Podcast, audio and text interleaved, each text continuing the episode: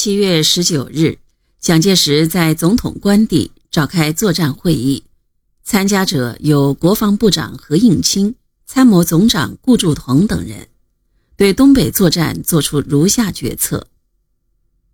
暂取守势，待秋收后，做以大吃小之远程奔袭，长春仍固守，北宁路暂不打通。八月初，蒋介石在南京召开军事检讨会。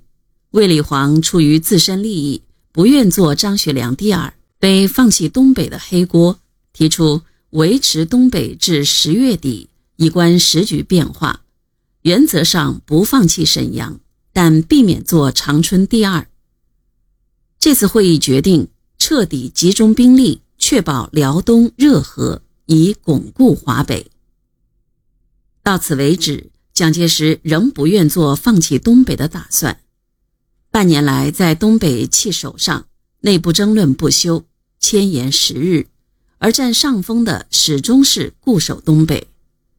这个错误的方针，为解放军将蒋军封闭在东北加以各个歼灭提供了极为有利的条件。与国民党蒋介石在东北面临着两个选择一样。在毛泽东和林彪的面前，也有两个可供选择的方案：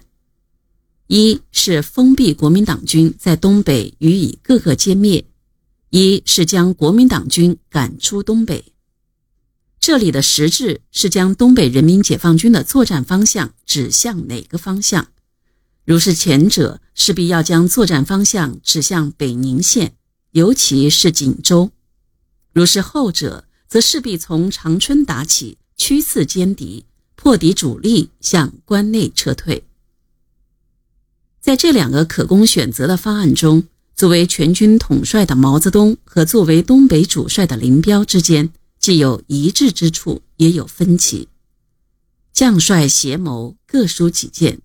经过耐心的协商和充分的发表意见，双方终于达成共识。在此基础上，创造了震撼世界的辉煌。现在一般都将毛泽东酝酿辽沈战役的最早时间定在一九四八年二月七日，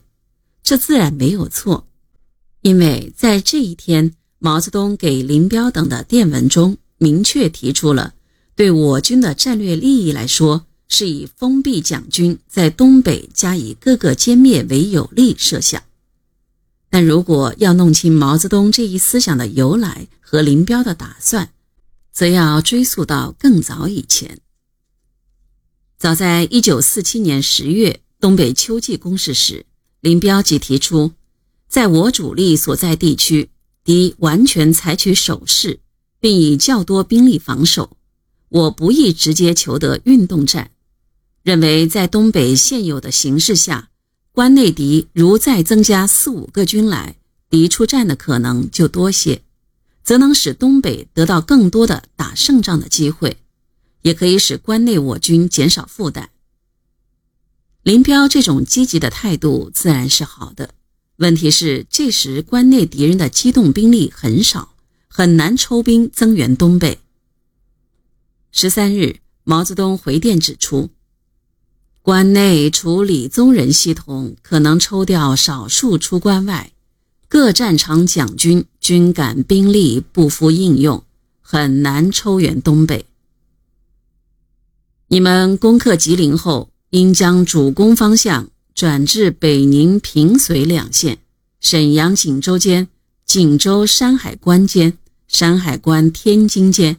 天津北平间、北平张家口间。均为很好作战地区，